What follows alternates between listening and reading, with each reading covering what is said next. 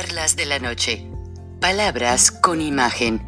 El análisis de los acontecimientos que influyen en nuestra vida con el periodista Francisco Durán Rosillo.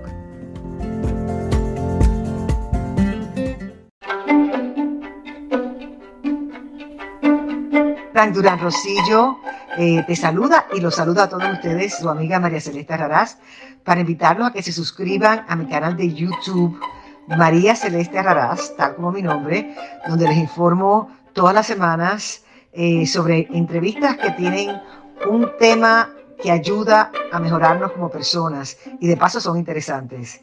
Las pueden encontrar en mi canal de YouTube, así que los espero. Y se suscriben gratis. ¿Me escuchan ahí?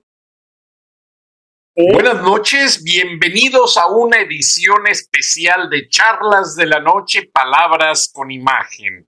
Y pues, honestamente, Valeria, te ves muy guapa, Kenia, te ves preciosa. Ingeniero Lozano, no le puedo decir nada porque no vamos a tener video de usted más que la voz. Pero Pedro Castillo, el presidente de Perú, que quiso destituir a congresistas, le salió el tiro por la culata. Pedro Castillo está detenido y, e intentó llevar a su familia a la Embajada de México para hacer lo mismo que Evo Morales, huir a México, aprovechar el territorio de la Embajada que le daba inmunidad diplomática y sacarlo del país. Ya mismo Marcelo Ebrard dijo que si pide el asilo sí se lo dan felices de la vida. Como no admiten a decenas de mexicanos deportados porque les falta alguno u otro documento. Qué controversia tan grande.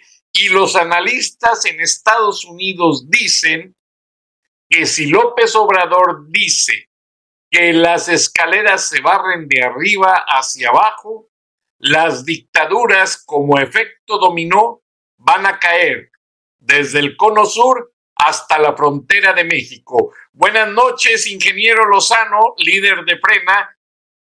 Perdónenme, damas, vamos a empezar con el ingeniero que tiene mucho que decir. Muchas gracias, Franco. Un saludo a toda la audiencia, un saludo y verdaderamente un honor estar compartiendo micrófonos con Kenia y con Valeria, que además hicieron un papel muy destacado el pasado domingo en llegar al Zócalo, reivindicar a Frena y decirle los, las verdades a este dictador populista que creo que ya está poniendo barbas a remojar, toda vez que se suma a estos hechos de Pedro Castillo en Perú pues definitivamente la condena a seis años de prisión de Cristina Fernández en Argentina. Entonces lo que estamos viendo es ya a la sociedad civil, a los ciudadanos, empezando a presionar fuerte a sus gobiernos para que se llegue a las últimas consecuencias con gente claramente hipócrita, doble cara, verdaderos criminales confesos. El caso de Cristina Kirchner, bueno, pues fue tanto en la gestión de su esposo como cuando fue presidenta de Argentina y ahora como vicepresidenta, pues ya queda inhabilitada y completamente le pone fin el pueblo argentino a esta historia de tratar de instalar la agenda del Foro de Sao Paulo como lo intentó Pedro Castillo. Lo de Pedro Castillo es, es verdaderamente ejemplar.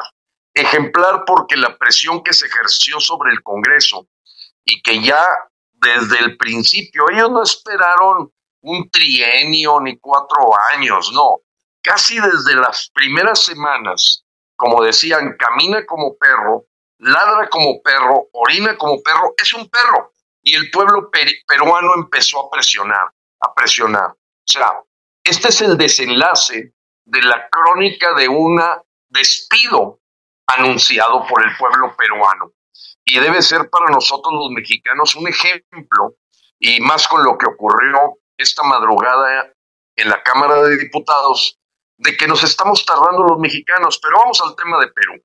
En el tema de Perú, bueno, pues es indudable que esta eh, cofradía de dictadores, pues le ofrece efectivamente asilo, el caso de este verdadero nefasto secretario de Relaciones Exteriores, Marcelo Ebrard, y al igual que lo hizo con el dictador asesino de Evo Morales, pues ahora lo hace con este inepto, irresponsable y corrupto eh, hombre conocido como Pedro Castillo. Y, y escuchar las diatribas, insultos que hace el señor López en las últimas dos marraneras, como se les conoce ya en México, a sus, a sus eh, perodatas eh, matutinas, pues es indudable que el señor calificó de una élite hostil la que quitó a Pedro Castillo. Eso no es cierto, no hay ninguna élite. Esa es la forma en que se defienden los populistas cuando quieren poner su adversario simplemente en algo que ellos etiquetan como grupo conservador, neoliberal o oligarquía. La verdad es que el pueblo de Perú, cuando lo vemos en las calles y sobre todo eh, haciendo frente en la embajada mexicana, que es la única embajada, digamos, eh, palera, eh, mezquinamente servil, al servicio de las dictaduras y cuerpos criminales, pues efectivamente la gente de Perú no se dejó, eh, acordonó, encapsuló la Embajada de México en Perú, pues buscando que no sea la manera en que se fugue este hombre, porque ya sabemos cómo las gasta el dictador López. Es capaz de enviarle un avión de la Fuerza Aérea Mexicana y recibirlo aquí como rey, como se recibió a Díaz Canel, dictador asesino de Cuba, a Nicolás Maduro, con orden de aprehensión internacional, y bueno, ya ya ya, ya, ya suena reiterado el hablar de la cuarta felicitación por su reelección a Daniel Ortega. Entonces, López creo que pone barbas a remojar. En el tema de Cristina Fernández, él habla de un tribunal vengativo. Esa fue la palabra que usó. Y me gustó mucho la reacción del pueblo peruano y sobre todo del gobierno de Perú, diciéndole a López que deje de estar de haciendo injerencia y que respete la soberanía del país peruano. Eh, es una cachetada, digamos, por los dos lados, no con guante blanco, yo digo que es con mano de fierro. Le están diciendo cállate la boca. Me encantó, me encantó porque está quedando ya claro que en estas barbas a remojar que debe poner López, pues sí, la caída de Pedro Castillo, la caída de Cristina Fernández y lo que se puede venir, porque yo todavía pienso, de veras, que el pueblo brasileño no va a dejar tomar posesión a Lula.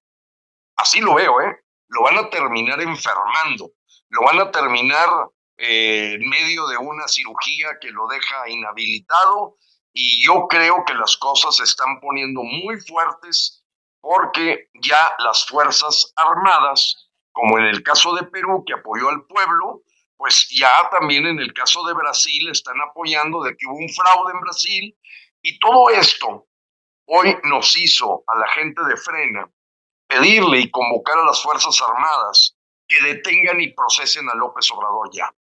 Así lo dijimos, Frank, Kenia lo sabe, lo sabe Valeria, muy, eh, digamos, intrépido, muy audaz, pero estamos pidiendo en este momento a las Fuerzas Armadas mexicanas que detengan a López y lo procesen, que hay muchísimos elementos de causas graves y creo que la cereza del pastel fue hoy el haberle jugado el dedo en la boca a los mexicanos, aventando un señuelo que era una reforma electoral que claramente él sabía desde un principio que no iba a pasar y que terminó con un plan B, que es un envenenamiento completo ya del INE, que nosotros lo hemos dicho con todas sus letras.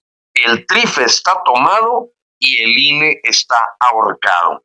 Fue una manipulación del pueblo mexicano que yo creo que no alcanzaron ni siquiera a festejar dos horas cuando ya se había aprobado por mayoría en la Cámara de Diputados este plan B. Eh, es una reforma electoral acotada, indudablemente no es un cambio constitucional, pero que deja pues verdaderamente debilitado el andamiaje de querer que sea un órgano o un árbitro imparcial. Entonces, yo quiero reiterar ahorita con todo lo que está pasando con estos gobiernos populistas, que no nos detengamos los mexicanos a ver la causa raíz, que todos los que de buena fe eh, nos dejamos o se dejaron llevar por defender al INE, cuando no se les explicó la verdad de que con leyes secundarias lo iban a tomar, pues es momento que hagamos lo que los peruanos han hecho, pedir la renuncia y destitución del señor López y su futuro procesamiento. Hoy lo dijo también López, ya empieza a mencionar la palabra cárcel para él. Eh, en un presidente eso suena fuerte. Y yo creo que él durante la noche, cuando pone la cabeza en la almohada, creo que es el gran temor que debe tener, de que él y su familia van a terminar tras las rejas, porque es lo que merece. Va a cosechar lo que ha sembrado, división, polarización, eh, destrucción de las instituciones democráticas, republicanas, y no se diga una inhumano. Eh, aquí hablaríamos del inhumanismo mexicano, este, pero como todo hipócrita, pues siempre voltean las cosas y según él trae una tesis de humanismo que pues no tiene verdaderamente ningún sentido cuando hoy sigue el pueblo mexicano sufriendo por falta de medicamentos, y hoy lo vimos también, ayer, perdón, con la fiscal general de la Ciudad de México llamando a su Poder Judicial de la Ciudad de México a un paro indefinido porque no les están pagando las prestaciones y les dicen que probablemente no haya dinero para pagar las siguientes quincenas.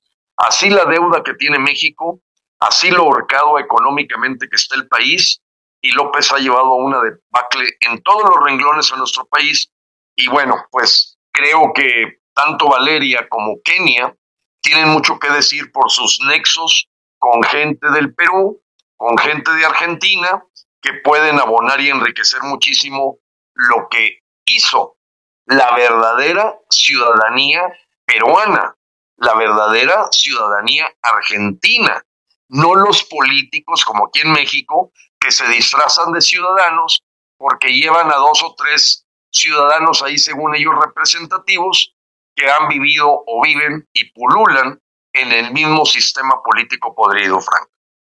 Así es, ingeniero Lozano. Y antes de pasar con Valeria ahora, porque Kenia siempre le damos el, pase.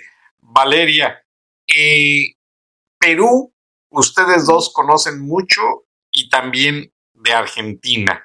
Eh, respectivamente, como lo dice el ingeniero Lozano. Perú ha tenido experiencias políticas terribles, como aquel bombazo de aquel líder de Sendero Luminoso. Yo recuerdo que salí a cenar con unos amigos y me llevaron allí a Miraflores a recorrer ya el sector reconstruido y me dicen, mira Frank, lo que nos hizo este comunista y los peruanos se levantaron y como le dicen a Fujimori, aunque no lo quieran, allá le llaman el chino. Pero yo fui a recorrer todo el centro de Perú, donde está el periódico El Comercio, muy acreditado como uno de los más antiguos, y el chino siempre les tenía limpias las calles y aparte un sistema de inteligencia único en el mundo, porque Japón es muy influyente en Perú en muchos aspectos. Ellos tienen una ingeniería naval muy desarrollada y tienen un museo del submarino ahí en Miraflores, único en el mundo, aparte de los grandes casinos. Pero al pasar con Valeria, podríamos recapitular todos esos golpes amargos, el más reciente, el suicidio de Alan García y tantas épocas grises que ha tenido la política peruana y de allí es donde yo siento que el pueblo se ha formado, se, se ha fortalecido. Anteriormente en Perú, y ustedes no me van a dejar mentir, afuera de los bancos había unos hombres con unos chalecos amarillos vendiendo dólares yo recuerdo mucho eso y la policía los protegía y tú ibas al banco y te decían, ¿quiere dólares? Vaya ahí afuera, ahí está el vendedor. porque con eso fortalecieron el comercio de dólares que traía el narcotráfico, los cocaleros, para que esos dólares fortalecieran la economía peruana. Pero Valeria, tú como profesional, gran artista histriónica que has estado en ambas naciones, ¿qué perspectiva le das a esta caída de Pedro Castillo y su correlación con el resto de las dictaduras? Este, pues, ¿qué te puedo decir? Eh, está emocionante esto porque es un parteaguas muy, muy, muy importante para toda Latinoamérica. Una pregunta, ¿estoy chueca o estoy derecha? Porque Estás chueca, tienes que voltear tu celular hacia el otro lado, hacia el otro. Síguelo girando. Bueno. No, ya quedó, ya quedó. Ok. Ahí. Son es que ando, llegué de prisa y este, y, y bueno, eh, entonces, eh, Kenny fue la que me dio la noticia porque estuve muy ocupada estos días. Y este, de verdad que fue una cosa maravillosa porque inmediatamente llamé a amigos míos pero este, para felicitarlos y, dije, y les dije, por favor, cuéntenme qué está pasando. Me dice, no, pues está pasando que, que ya cayó el, este, este hombre y que bloquearon toda la embajada mexicana para no dejarlo llegar. Entonces, estaban tan emocionados que este que me dijeron, si quieres más tarde, más tarde hablamos, más tarde hablamos, porque estamos festejando. Y dije, wow, no, no lo puedo creer. Entonces me, me, me, levantó muchísimo el ánimo porque, pues, eso crea una esperanza muy fuerte para nosotros, ¿no? Los mexicanos. Entonces, este, no sé, es una emoción bárbara, es una emoción bárbara, de verdad. Gracias, Valeria. Kenia, pues es mucho lo que tengo que decir. Fíjate que yo le tengo gran amor a los peruanos porque me tocó la fortuna de en el año 2000. De hecho, fui contratada en el año 1999 a hacer una telenovela muy larga que duró un año y de hecho allá me tocó festejar el año 2000. Fue una experiencia increíble. Conocí gente súper linda. Fíjate que allá eh, los actores peruanos son súper talentosos, los directores, eh, me sentía como en familia. Y además la comida allá es muy parecida porque a ellos les encanta el picante, el repoto y les encanta también el limón, cosa que yo no puedo vivir sin limón, sin picante. Para mí es básico, ¿no? Entonces yo allá fui feliz, me encantaba la comida y pues los amo, los amo muchísimo y tengo muchísimos amigos. Y como tú bien dices, han pasado cosas durísimas. De hecho, a mí me tocó un momento muy difícil en la vida de Perú la huida de Montesinos cuando Fujimori deja el poder porque lo descubrieron en ciertas cosas que eran delitos, salieron videoescándalos, a pesar de que yo siempre he pensado que, que Fujimori en un principio fue un gran presidente, de hecho él fue el que acabó con Sendero Luminoso, eso hay que reconocérselo completamente. Lo que pasa es que todas las personas que tienen un poder absoluto, que fue lo que le pasó a Fujimori, era tan buen presidente que llegó un momento en que tenía prácticamente todo el Congreso, él era dueño de todo y tuvo tanto poder que después cayó en corrupción y cayó en excesos, pero realmente en un principio fue un gran presidente y siempre lo voy a reconocer. Y cuando yo fui a Perú había una situación económica increíble y había tanta estabilidad que tú podías salir a caminar por las calles en la noche y no había ningún asalto y ya no había ningún peligro, cosa que a mi mamá sí le había tocado que no pudiera ir a Perú porque pues existía el sendero luminoso que en cualquier momento hace un atentado, ¿no? Entonces, este, pero sin embargo le hicieron un video escándalo porque resultó estar involucrado en un asunto de armas a las guerrillas propias colombianas y eso dio como resultado que tuvo que salir huyendo y se fue a Japón, fue muy, fue muy raro porque luego terminó confesando que no, que no era peruano, sino que era japonés, fue algo, una historia así como sui generis, pero luego su, su general más importante hace cuenta aquí Luis Presencio, pues iba a dar un golpe de Estado y estaba todo amenazado al grado de que a los mexicanos nos, secuestraron nuestro pasaporte porque les daba miedo que nosotros por el miedo nos fuéramos de Perú y no termináramos la novela. Empezó a haber un asunto así súper turbio que ya no se sabía si nos iban a pagar o no porque toda la economía se detuvo. Toda esa experiencia fue la que me tocó vivir en Perú. Entonces, después de eso les tocó Toledo. Han tenido muchas muchos gobiernos no tan buenos como otros. Y eso, como tú bien dices, Frank, les ha dado mucha experiencia. Y algo que es muy importante es que hace tiempo que ellos tienen una ley en donde si un gobernante de plano no es buen gobernante, porque obviamente uno tiene que ser tolerante, de alguna manera llega un gobernante y pues sí, tampoco es perfecto, lo tienes que dejar cometer errores, pero una cosa es que un gobernante comete errores y otra cosa es que si un maldito que, que, que no te quiera y que te quiera destruir, que es el caso, por ejemplo, de nuestro dictador actual. Entonces, para esos casos, hay una medida en donde desde el Congreso se le puede correr al presidente. ¿Qué pasó hoy con Castillo? Él ya sospechaba que lo iban a correr. Entonces se les adelantó para que no lo pudieran correr. Llegó y, lo primero que dijo es voy a abolir el Congreso, porque él ya sabía que lo iban a correr. Ya había habido varios conatos y se había salvado así de churro. Y antes de que lo corrieran, él dijo que abolía el Congreso. Pero pues obviamente el Congreso no se dio por aludido y dijo, tú no nos puedes abolir porque nosotros ya te vamos a correr. Así fue, ¿no? Y entonces trató de huir y trató de llegar a la embajada mexicana, pero como bien dice el ingeniero Lozano, increíblemente los, los peruanos sí son muy activos políticamente, por lo mismo que han entendido que la fuerza sale de, de los ciudadanos y es para los ciudadanos. Ellos ya entendieron eso, como en países como Francia, ¿no? De, donde la gente está muy politizada porque sí sabe que el poder es del pueblo y es para el pueblo. Ellos inmediatamente corrieron a la Embajada de México en Perú para obstaculizar la embajada y que el señor no pudiera huir.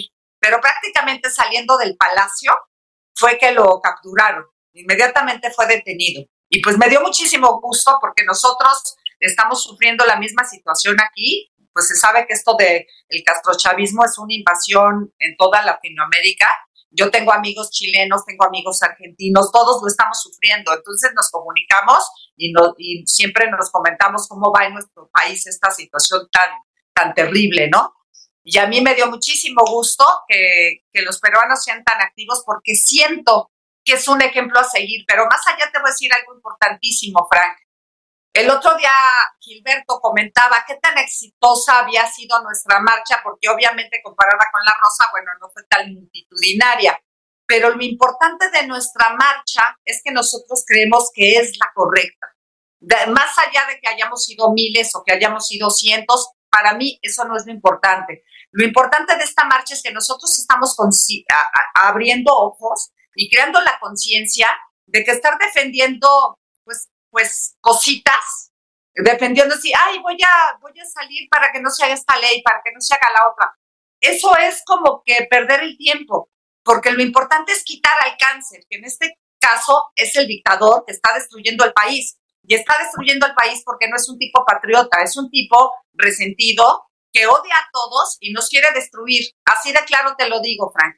Entonces, no podemos decir, ay, voy a salir a defender no sé qué o evitar tal ley, cuando lo que tenemos que hacer es detener al tipo que además ya es un delincuente confeso, es un asesino de niños, porque desde que llegó les quitó las quimios a los niños y a las mujeres, creó muerte con la pandemia, entonces se puede decir que es ladrón, asesino, delincuente confeso. Yo todos los días me levanto y digo, ¿qué esperamos para detener este tipo? Y la oposición de manera muy extraña, incomprensible, sale a decir que no, que se quede, no se puede ir porque llegó de manera democrática.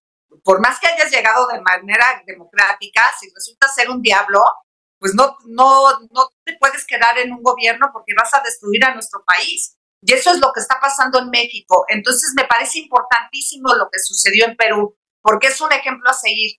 Y para terminar, lo que me tiene muy contenta es que a las mismas diputadas que se enarbolaban diciendo gobiernas y te vas, gobiernas y te vas, hoy por primera vez las vi diciendo y cacas cuando, y cacas cuando le toca salir. Tanto los ciudadanos que fueron a la marcha rosa que apoyan gobiernas y te vas, como diputadas y senadoras que, todo el tiempo están con la misma frasecita de no, no lo podemos correr, no sé cuánto, eh, enarbolando y orgullosas de que en Perú pudieron correr y detener a su gobernante.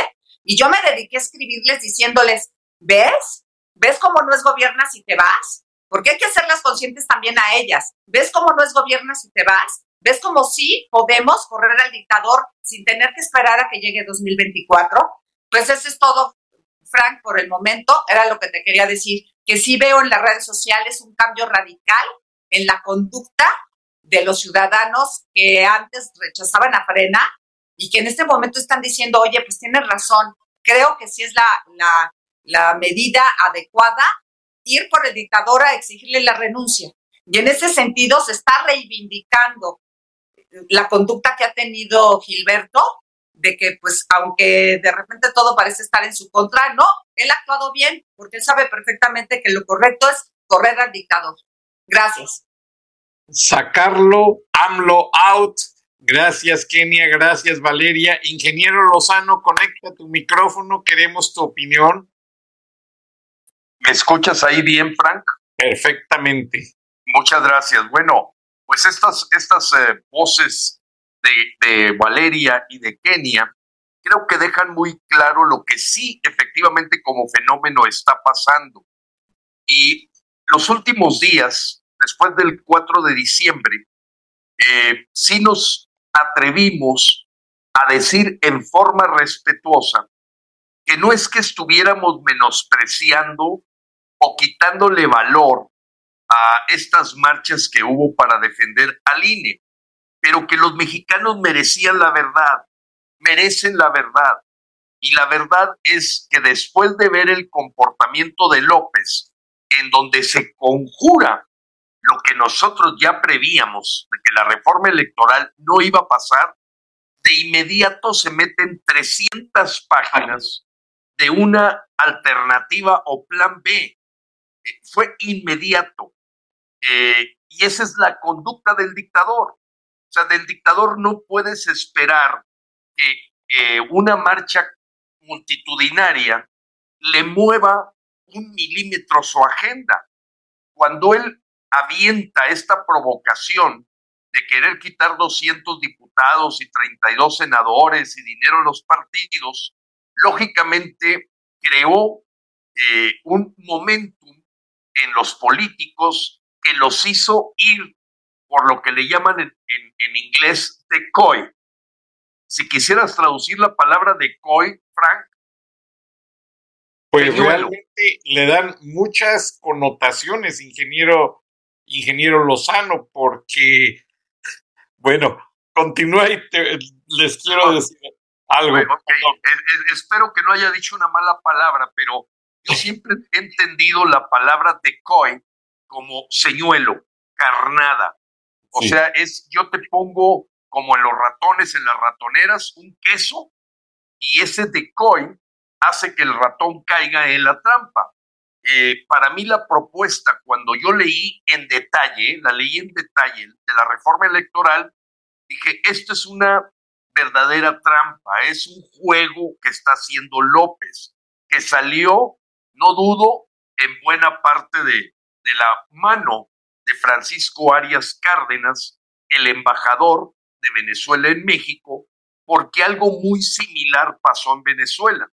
Te mandan una señal, la gente va por ese señuelo, esa trampa, y se olvidan del problema de fondo, olvidas al problema de fondo. Y el señor López, de inmediato, a la hora ya tenía preparada el, el, cambio de ley que no requiere la mayoría calificada y que verdaderamente deja debilitado al INE. Pero volvamos al tema de los dictadores, que es la causa que estamos platicando en este programa especial. Esa es la forma de actuar de los dictadores, o sea, el dictador no cede, te toma la medida, eh, como, le, como diríamos aquí en México, le tantean el agua a los camotes, dicen, mira, pues a esta gente le vamos a dar por su lado, no saquemos la reforma electoral, pero terminemos de acabar con el INE. Y todavía no cambian los cuatro consejeros, vas a ver lo que va a pasar ahí. Eh, entonces, ahorita lo que tenemos es un trife tomado y un INE ahorcado. Y efectivamente lo que decía Kenia tiene mucha razón. Después de que la gente celebró por minutos, fíjate, voy a decirlo así, ni siquiera fue por horas, estaba celebrando por minutos el asunto de, de, que no había pasado la reforma electoral, no pasaron a lo mejor dos horas cuando ya estaban todos tirándose al suelo como lo pronosticamos nosotros, que iban a terminar diciendo desgraciado, y tú ves todas las redes sociales, como bien lo dijo Kenia, de la Kenia López Rabadán, de la Lili Telles, de Damián Cepeda, de Santiago Krill, y luego te vas allá los del PRI, Alito Moreno. Bueno, Alito Moreno, fíjate que muy, muy, muy, pues como todo gángster, que se maneja así como, bueno, no pasó la reforma electoral, pero no habla de que pasó la ley secundaria y que ahora veremos qué sucede en el Senado, porque en el Senado tampoco se requiere la mayoría calificada, que va a ser más analizada y es un punto en el que Ricardo Monreal de Morena lo está utilizando como el punto de quiebre, el punto disruptivo, al grado tal que Jesús Zambrano del PRD ya le está ofreciendo la candidatura presidencial diciendo, es que tú perteneces al PRD, no a Morena. Pues la realidad es que ya, ya lo hemos dicho. Por cierto, esa nota sí le dieron bastante distribución cuando en algún momento comentamos en Frena que Ricardo Monreal no es más que un caballo de Troya, que te habla lo que quieres escuchar, y ahorita Jesús Zambrano, y entonces empiezas a dudar de que todo esto esté tamaleado. Pero voy al punto. Efectivamente, mucha gente, muchos mexicanos, yo no me he dado abasto el día de hoy, de gente que dice, tenían razón, tenían razón.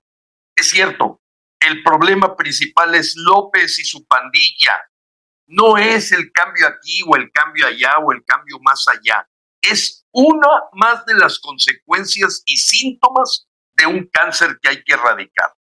Ahora, ¿les está quedando claro, apreciado Frank, Kenia y a toda la audiencia, Valeria, que nos está escuchando, que es una total mentira que el Congreso de la Unión Mexicana no pueda proceder a un juicio político contra López Obrador? Hay elementos suficientes porque la constitución es muy clara el puesto de presidente es renunciable por causas graves o por proceso de traición a la patria. ¿Cuáles son las causas graves? Ya ahorita mencionó varias de ellas Kenia, hay una que es clave. El señor confesó en dos ocasiones haber liberado a un capo. Lo dijo y lo reiteró. Es una criminalidad confesada un delito confesado y grave, y más ahora que se suma a las declaraciones del Chapo Guzmán en la Corte de los Estados Unidos, que efectivamente acepta que ha patrocinado gobiernos, entre ellos el de López Obrador. Entonces todas las piezas caen en un rompecabezas que se arma diciendo, ahora entendemos por qué los testimonios que tenía el Chapito eran suficientes para exhibir a López como un hombre que fue patrocinado por el cartel de Sinaloa. Y ante esa situación de amenaza, López se fue por la fácil, liberó al capo. Lo liberó y eso se llama delito grave. Y ese delito grave es causa suficiente, sin agregar todo el problema de desmantelamiento del sistema de salud, verdaderamente la escasez que se ha causado con los medicamentos, eh, el despilfarro completo en cuentas públicas, las irregularidades de Segalmés, Seguridad Alimentaria Mexicana. Ahorita acaba de presentar el Consejo Nacional Agropecuario una pérdida de 10% de nuestra producción de maíz. 10%. Sea, estamos hablando de que nos estamos alejando de una seguridad alimentaria. En fin, para no confundir a la gente que nos escucha, quiero decirles que quien te diga que en la Constitución no está la posibilidad de que renuncie el mandatario nacional, en este caso el dictador López, no sabe nada, ignora. Y entonces el tema ese, para el que está preparada la Constitución, en caso de problema de salud mental o física. ¿Cuándo le han hecho un examen psiquiátrico a López? Hoy apareció gritando que la gente no tome Coca-Cola ni coma papitas. O sea, ¿en dónde está este señor? Las lagunas mentales lo, lo, lo abofetean. tiene lagunas en donde se pierde por completo de los temas prioritarios de gobierno. En parte, si tú quieres la astucia de distraer a la gente, pero también el fundamento de que el Señor lo que menos ha hecho es proveerle servicios de salud, educación, desarrollo, economía, empleo a los mexicanos. Todo ha sido un asunto de ideología, de política ideológica más que de servicios. Entonces, ¿el puesto de presidente es renunciable? Sí. Se le debió haber solicitado por una, aunque sea una minoría, con un 33% de los diputados que se suman en la oposición, que pidan que se le hagan exámenes psiquiátricos de salud física y mental, con eso lo inhabilitas, pero no lo han hecho. Se fueron con el tema, como bien se dijo, de gobiernas o terminas y te vas, abstención activa. Y es que fue elegido por seis años. Por eso, pero lee la constitución. La constitución dice que en todo momento el pueblo tiene el derecho inalienable de modificar o alterar el gobierno. Y vienen cuáles son las causas graves para hacer renunciable el puesto de presidente y cuáles son las causas por las que él puede ser procesado penalmente. Entonces, quien diga que aquí es un tabú que el presidente renuncie, la verdad es que juega para Morena, recibe dinero de Morena o es un pil ignorante y hoy Perú nos pone la muestra como ya no la había puesto Guatemala con Otto Pérez, como nos la acaba de poner Sri Lanka. O sea, si el pueblo, en lugar de andar vestidos de crinolina, pidiendo que arreglen este problema y el otro, vamos por el cáncer, el Señor se acaba. Y seguimos en frena, claros con esa estrategia. Vamos a la yugular, vamos a extirpar el cáncer. Y la gente que piensa es que ya nada más le faltan dos años. En dos años puedes poner en punto de no retorno al país. Ese es el asunto. Yo en alguna ocasión se lo escuché a alguien que considero un erudito de la política, que dijo, no me preocupa lo que ha hecho, hecho, hecho está. Es lo que va a seguir haciendo los siguientes 24 meses. Y esos nos deben ahorita prender un cohete en sálvese a la parte para actuar de inmediato para pedir la renuncia. Y si todos estos mexicanos que estaban defendiendo las instituciones democráticas se van al tema de la causa raíz, eso va a unir a los mexicanos. Hoy los mexicanos tienen un punto de unión y es lograr la renuncia de López. En lo otro, vamos a tener desacuerdos. ¿Por qué? Porque es natural. Tú dices que se puede defender al INE porque no pase la reforma electoral. Pues sabemos muchísimos mexicanos que no creemos eso. Mientras esté López, te van a tragar. El lobo se va a tragar todo. Le importa poco las leyes, le importa poco las críticas, le importa poco lo que digan los adversarios políticos.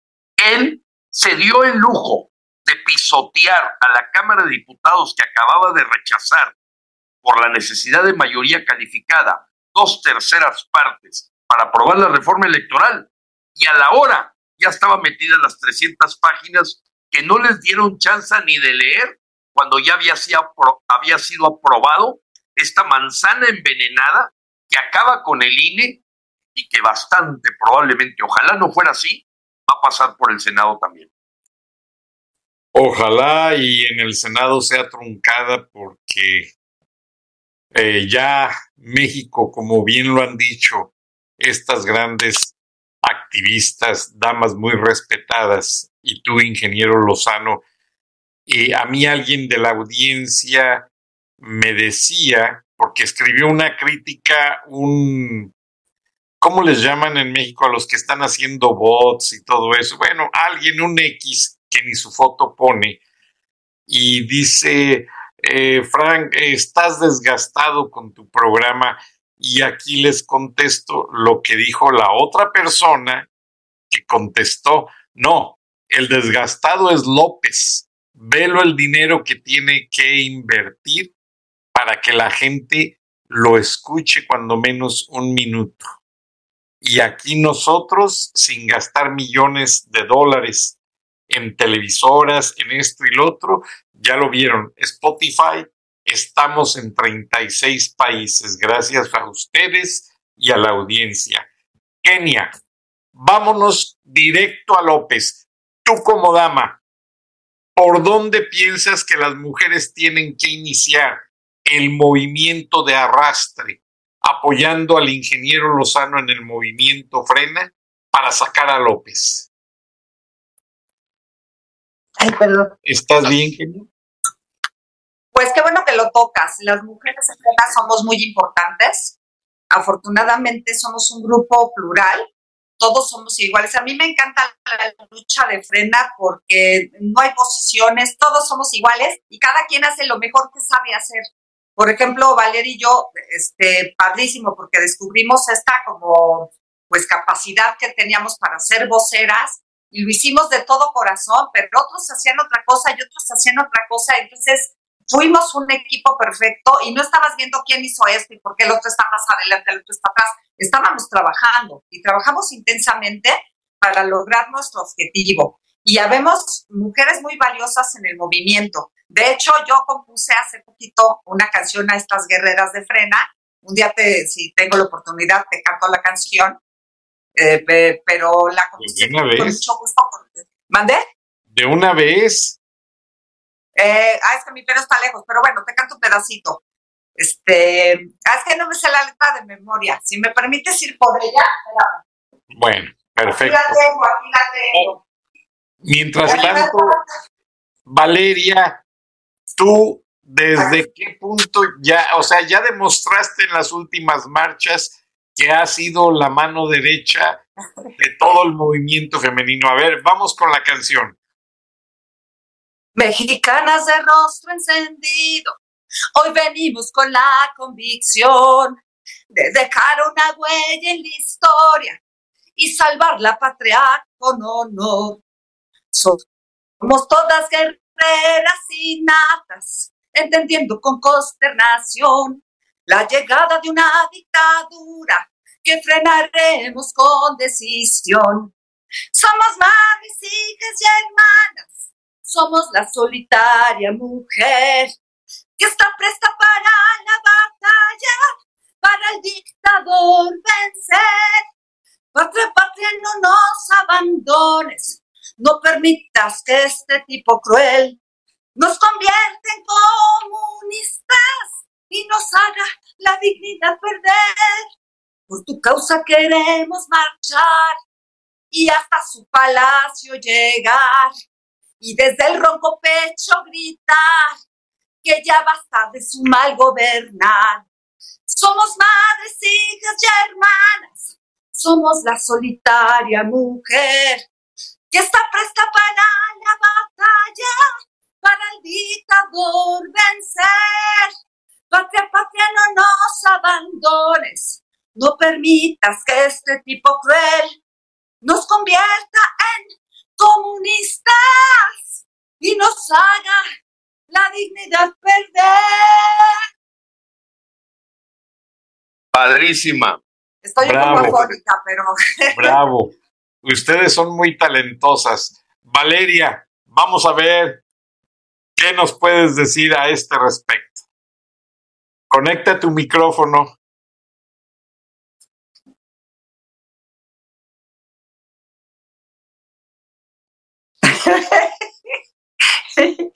Tu micrófono, no te escuchamos, por favor, Valeria.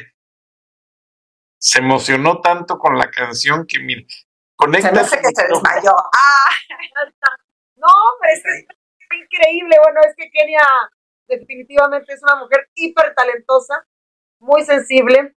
Y este, lo, que, lo que vivimos el, el domingo en la, en, la, en la marcha fue verdaderamente estremecedor porque íbamos verdaderamente emocionadas, gritándole a la gente, eh, tratando de, de, de- de inculcarles ese, ese amor por México, ¿no? Porque era una desesperación, era una, una cosa tan, tan hermosa lo que, lo que pasó el domingo, entre desesperación, entre eh, enseñanza, entre vengan con nosotros, únanse, somos todos iguales, aquí no somos ni ninis, ni chairos, ni, ni, ni, ni una fregada, somos todos mexicanos. Y, y bueno, ahorita me dejó pasmada con, con la letra que acaba de componer porque bien, bien, lo repito, es una mujer muy sensible. Eh, todos los que somos artistas, y bueno, todos los seres humanos en cierto grado somos artistas, ¿no? Algunos lo desarrollamos públicamente, otros, otros íntimamente, pero, pero eso es lo que hay que, hay que dejar salir de nuestro ser. Em, el arte es enseñanza, es cultura, es, es amor, es, es, es, es, mucho, es sembrar amor, ¿no? Entonces, cuando uno siembra amor, eh, siempre es un buen mensaje en la gente. Y si en ese buen mensaje todavía va pues cosas importantes como eh, la constitución, como los derechos humanos, como eh, la sensibilidad hacia tu bandera, la sensibilidad a los que te dieron patria, em, todo este tema tan olvidado por todos, porque pues muchos estudiosos lo vieron en, la, en, la, en la primaria, ¿no? O lo vimos en la primaria, yo no estudié la primaria en México, pero mi primaria a la par con la primaria argentina me la enseñaba mi abuelo. Entonces, para que cuando yo llegara a México, pues no llegara como una neófita en el tema. Y, y pues es eso, es, es, es, recordar, porque todo eso, todo, todo ese conocimiento sí lo traemos, pero la gente se ha olvidado por, por mil motivos, ¿no? Nos hemos olvidado muchos también. Me uno, porque pues no, no todo se recuerda todos los días, pero, pero eh, el, el, el poder transmitirle a la gente cosas importantes, en la marcha hubo gente que se unió a la marcha, mucha gente empezó y pedían banderas y pedían, este, sí, estamos con ustedes y a ver si me interesa saber, muchos sabían, muchos no sabían de frena. Eh, fue una cosa maravillosa, porque además se organizó en cuatro días. Entonces Alejandro Magallón hizo, un, hizo fue un gran líder que, que, que, que, logró conjuntar un gran equipo, porque si no se hace equipo no se hace nada. Y como dice Kenny, eh, estábamos cada quien como que ya estábamos organizados en nuestra mente de, de, qué tarea teníamos que hacer cada quien.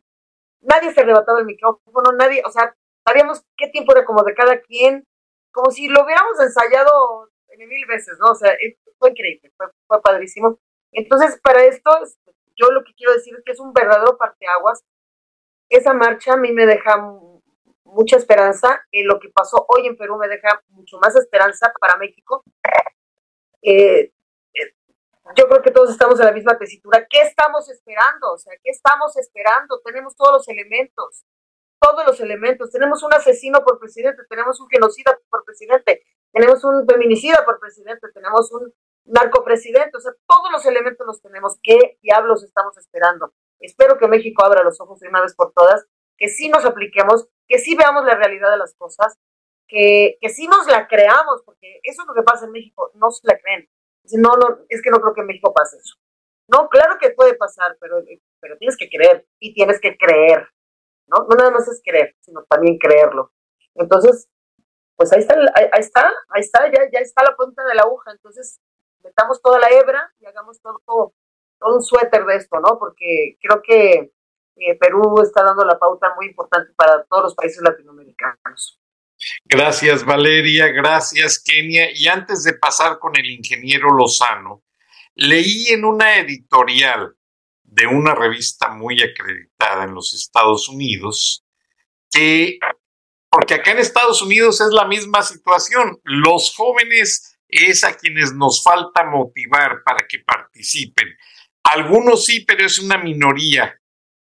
Y esa editorial se remonta a los baby boomers. Nosotros somos baby boomers, nacimos después de la Segunda Guerra Mundial. ¿Qué teníamos que hacer en aquellas épocas? Memorizar los teléfonos para llamarle a la abuela, al tío, al taxi, a la amiga, al que reparte el gas. Ahora ya no memorizan los jóvenes. Entonces han perdido una amplia parte que podría ser el 30% del poder cognoscitivo de su cerebro, o sea, el que permite entender y desarrollar ideas, por no ejercer, ejercerlo y estar atenidos a que en el celular nos recuerdan todo, números de teléfono, fechas, si algo no lo entendemos, lo googleamos y eso nos ha hecho parásitos, parásitos de pensamiento, de opinión y de algo que mejor me lo reservo, pero sé que el ingeniero Lozano lo va a decir. ¿Cómo sientes, ingeniero Lozano, ahora los jóvenes con esto que pasa en Perú? ¿Van a reaccionar? Yo lo veo en la audiencia. La audiencia de los 18 a los 24 años, 24 años nos ha crecido en el último mes un 6% y es maravilloso. Con gusto, Frank. Mira, déjame comentar que, que también he sentido esa tendencia de lo que se llaman jóvenes pioneros. El joven pionero o esa etapa e, es el joven que ya se dio cuenta que está en medio de algo que se llama infodemia. Hoy en la mañana estaba al lado de una jovencita, yo creo que de unos 23 años, y, yo me, me dediqué a observar cómo manejaba su celular. Su atención no era mayor de 15 segundos en lo que veía. Lo brincaba. 15 segundos. Y, más, estuve contando los segundos porque ya me lo había hecho saber un compañero asesor en materia informativa, en donde dice, hoy los jóvenes, tienes 15 segundos para capturar su, su, su atención. 15 segundos. No estamos hablando de dos minutos. Yo me acuerdo en épocas anteriores en las empresas en las que yo trabajé que estaban orientadas a resultados. Ahí el heroísmo, el esfuerzo, no, no, no. Muy bien, aquí no venimos a platicar de esfuerzo y heroísmo. Resultados, ¿cuáles son? A ver, ¿cómo están? Tienes dos minutos para decírmelo. Y poníamos hasta un reloj de arena. Pero bueno, dos minutos sí lograbas la atención. No, ahorita los jóvenes están en un nivel de atención de 15 segundos por la infodemia. Entonces, debemos de aceptar, y el domingo que hacíamos un análisis de las marchas que tuvimos en 70 ciudades, entre ellas en 9 en Estados Unidos, para pedir la renuncia de López, eh, pues es muy claro que no están jóvenes presentes. Están empezando a hacer TikToks con temas cívicos, no el TikTok de entretenimiento, de ver quién se desviste más rápido o quién hace tal cosa que chusca eh, o de broma que atraiga. No, empiezas a ver jóvenes que tocan temas cívicos. Entonces me hace mucho sentido. Y es una ola que empieza con lo que se llama pioneros. Yo pienso que esto va a ir caminando y avanzando en el sentido de que esos jóvenes dicen, oye, ¿cómo es posible que la gente eh, adulta o mayores de 30 años son los que vemos gritando fuera López o defiendo al, o yo soy el INE? porque en la marcha también multitudinaria de, para defender al INE, pues, tampoco había gran cantidad de jóvenes. Es un fenómeno que la infodemia, esta pandemia de la información, es tanta en donde el tema de Pedro Castillo, pues para ellos es como que se cayó el puente en el Quelite que había construido el gobierno de López recién, es más, todavía no lo inauguraba, apreciado Frank, es en la carretera a Mazatlán, eh, si mal no recuerdo sale de Culiacán, y ese, ese puente se cayó antier, así los seis carriles hecho con los pies, por no decir algo más animalesco. E, entonces, para ellos eh, se cae el puente, se cae la línea 12 ahí en Tláhuac, eh, se eh, salió Pedro Castillo, meten a la cárcel a Cristina Fernández, es una más de las miles y miles de noticias que hoy vieron con un celular al que te digo mueven el dedo cada 15 segundos. Entonces, nosotros que traemos un poquito el contenido, como lo dijo Valeria, que recibimos formación cívica, formación histórica en nuestra primaria, en nuestra secundaria, cosa que se ha venido cada día disminuyendo, pues somos los que debemos de proveer contenido, pero con un vehículo que les permita a ellos en esos 15 segundos captar eh, eh, lo que pueden. En tanto, van generando interés porque claro, yo veo en mis YouTubes y, pues te saca la estadística por edad y sí veo que cada día más jóvenes están viendo programas de 30 minutos. O sea, se atreven a sentarse 30 minutos. Claro, veo los tiempos de retención y a lo mejor llegan a 18, 19 minutos, que ya es bastante. Pero claro que les interesa su país. Claro que tenemos que encontrar formas creativas de ganárnoslo. Este tema de la melodía, por ejemplo, que acaba de, de cantarnos Kenia, son el tipo de cosas en donde usemos el arte, obras teatrales, eh, música, que atrae a los jóvenes conciertos en donde se manda el mensaje. Por ejemplo, van a reír de mí, pero yo hace rato estaba viendo una melodía de 1953. Se llama Me lo dijo Adela. Me lo dijo Adela. ¿Se acuerdan de esa canción? Me lo dijo Adela. Bueno, yo le quería poner Me lo dijo Frena. Me lo dijo Frena, que el INE estaba tomado, etc. O sea, eh, eh, pues un poquito ganchados, pero a lo mejor esa melodía que me lo dijo Adela no le va a gustar a los jóvenes. Este, claro que hicimos eh, la posibilidad de tener a, al Tri, a este Alex Lora, y dijo, mira, me ha ido tan mal.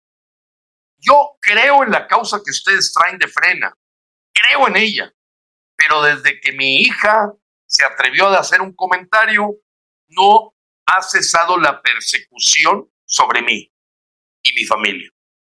Les agradezco mucho la invitación, pero en esta ocasión no puedo estar con ustedes, porque lo habíamos invitado al, evento del 3 de septiembre y luego lo volvimos a invitar al 27 de noviembre.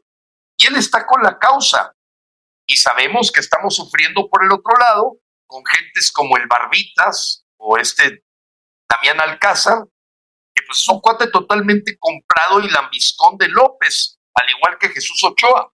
Entonces hay de todos y afortunadamente está habiendo ya un contrapeso de esas voces que se han vendido al traidor. Eh, y entonces es un tema definitivamente, Frank, que hay que seguir insistiendo. Es una debilidad que tenemos, pero mira, ahorita la campanada de Perú, la campanada de las leyes secundarias contra el INE, la campanada de Cristina Fernández, yo me atrevería a preguntar por quién tocan las campanas. Creo que es una obra de Ernest Hemingway, ¿no? Exactamente. Bueno, las campanas están tocando por ti, están tocando por ti. Y ese es el punto central de Frena, como Frena no persigue ningún objetivo político. No queremos para nada ser este, un partido o que se nos ocurriera. No, no, no. Nosotros nos posicionamos como ciudadanos, apartidistas, mexicanos, que vamos a defender a nuestras familias, a nuestros hijos, a la gente cercana y a los mexicanos que no tienen tiempo por estar viendo cómo sobreviven de lo que sería una miseria cuando vemos que en solamente dos años han ingresado a las filas de la pobreza, y no lo digo yo, lo dice el Coneval, 2.4 millones de gentes de la clase media pasaron a la clase de la pobreza. O sea, vamos para atrás porque López lo dice. A mí quienes me apoyan y por quienes estoy aquí es por los pobres. Necesito más pobres.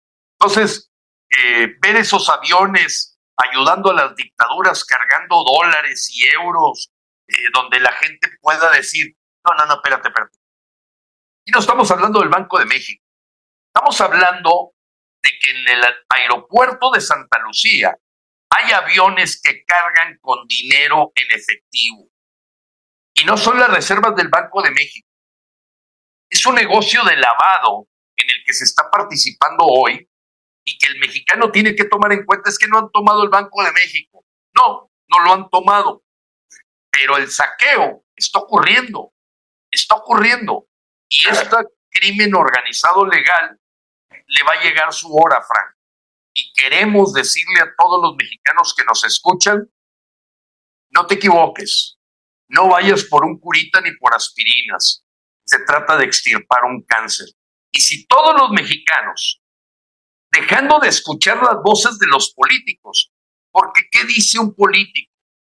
Yo no puedo, me lo dijo, fíjate, la mujer que estaba buscando armar un partido que se llama México Libre. Me refiero a Margarita Zavala. ¿Qué dijo ella? Yo no puedo apoyar el buscar la renuncia o revocación de mandato de sea el que sea, porque al rato me lo van a aplicar a mí.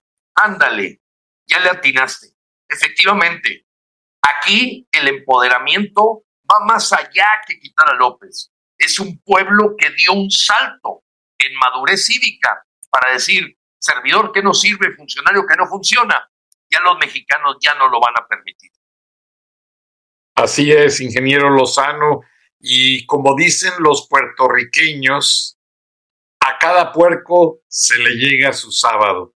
Lamentablemente es tiempo de cerrar el programa. En un minuto, cada una su conclusión. México está en el efecto dominó, como dicen los analistas, y aunque sea tarde o temprano, ese puerco va a ser cocinado. Kenia.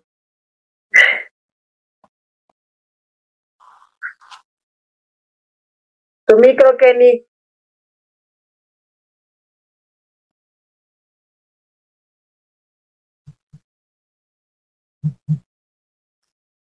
Si quieres, empieza tú. Ya, no, ya. Es que este, hoy está muy rebelde mi celular, no sé qué ha pasado con él.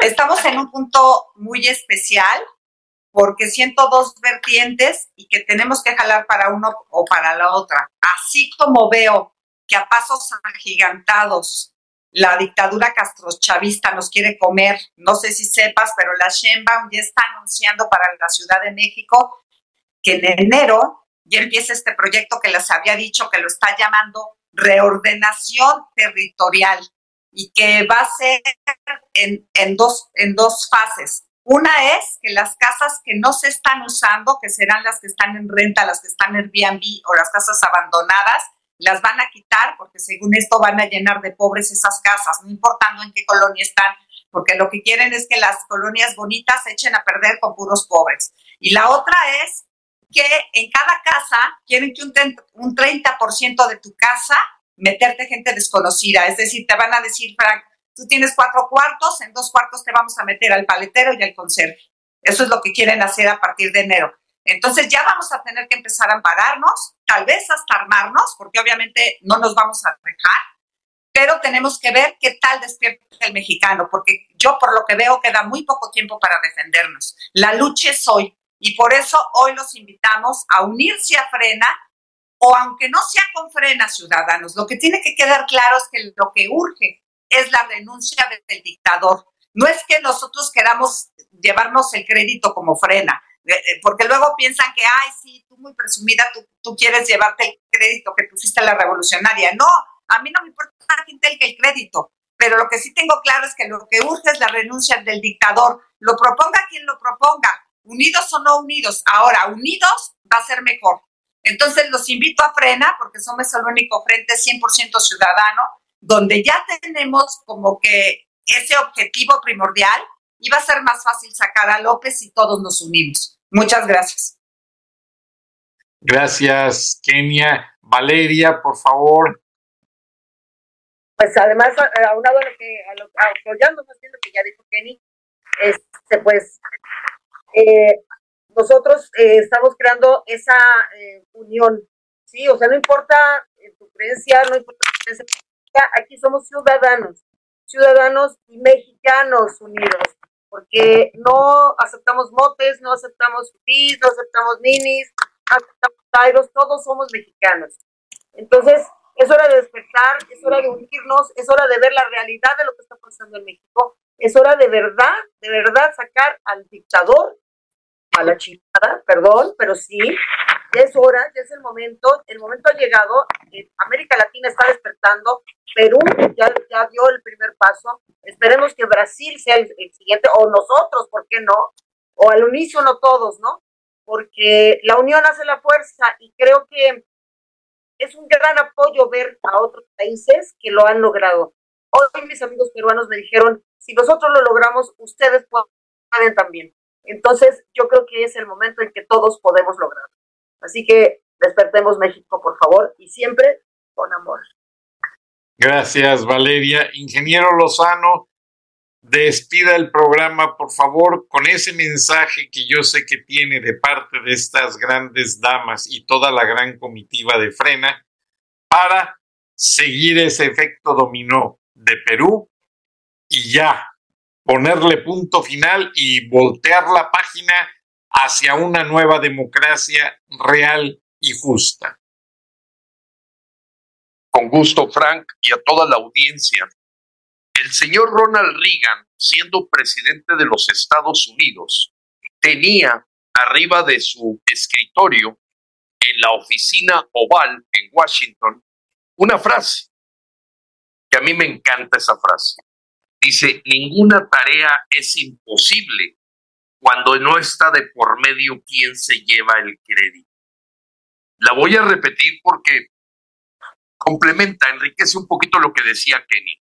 Ninguna tarea es imposible cuando no está de por medio quien se lleva el crédito. Aquí como frena lo hemos dicho. Nosotros, ¿para qué queremos el crédito? no estamos buscando votos, no estamos buscando apoyos económicos. Nosotros lo que queremos es hombro con hombro salvar la tierra de nuestras familias. ¿Qué más garantía de que no hay agenda debajo de la mesa que esa auténtica motivación de defender nuestra tierra? Así es que lo ha dicho Kenia, lo ha dicho Valeria, lo ha dicho todos los voceros de Frena. Mira, vístete como quiera, seas frena o no seas frena, no importa. Nosotros no le vamos a hacer mala cara a nadie que hombro con hombro vaya a la causa raíz del gran problema que tiene México, que es la dictadura de una pandilla que dirige López. Y lo demás es importante, sí, pero sería un error histórico no atender al cáncer, porque la metástasis está creciendo. Y la sentimos, Frank, con esto termino, en los 22 estados que gobierna Morena. Las marchas en esos 22 estados cayeron casi a la mitad. Miedo, apatía, obstáculos. Te doy el caso de el gobernador de Michoacán, que no quería que hubiera un punto de reunión en Uruapan y nos lo cambiaba para dar el permiso de la marcha en Uruapan. Y lo mismo quiso hacer en Morelia, afortunadamente la gente no se dejó. Pero así te podría platicar de lo que ocurrió en Sonora, en Baja California, de cómo nos ha mermado esta metástasis que le ha generado temor. Y termino diciendo lo que dijo Porfirio Muñoz Ledo. Lo único que va a detener a que México se libere de este dictador es que dejemos a un lado la cobardía como ciudadanos.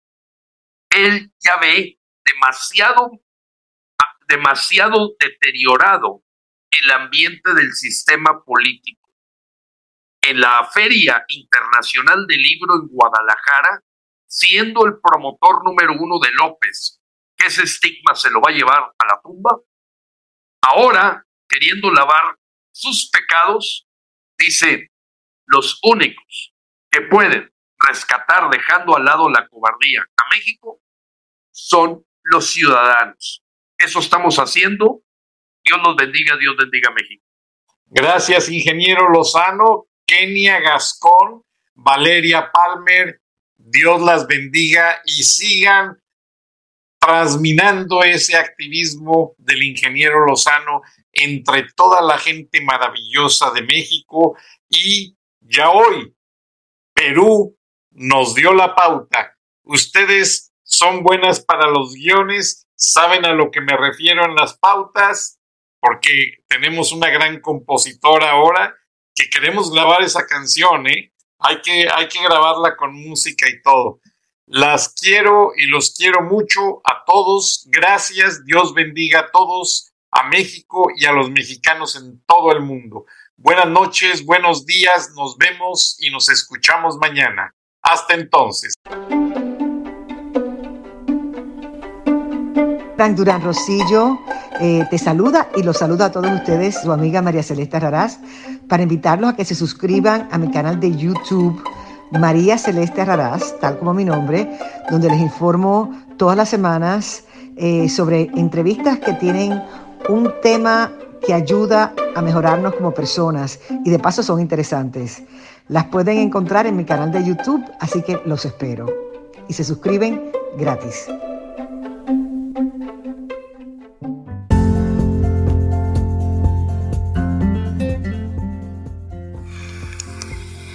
Escuchaste el análisis de la noticia, transparente como el agua, con el periodista Francisco Durán Rosillo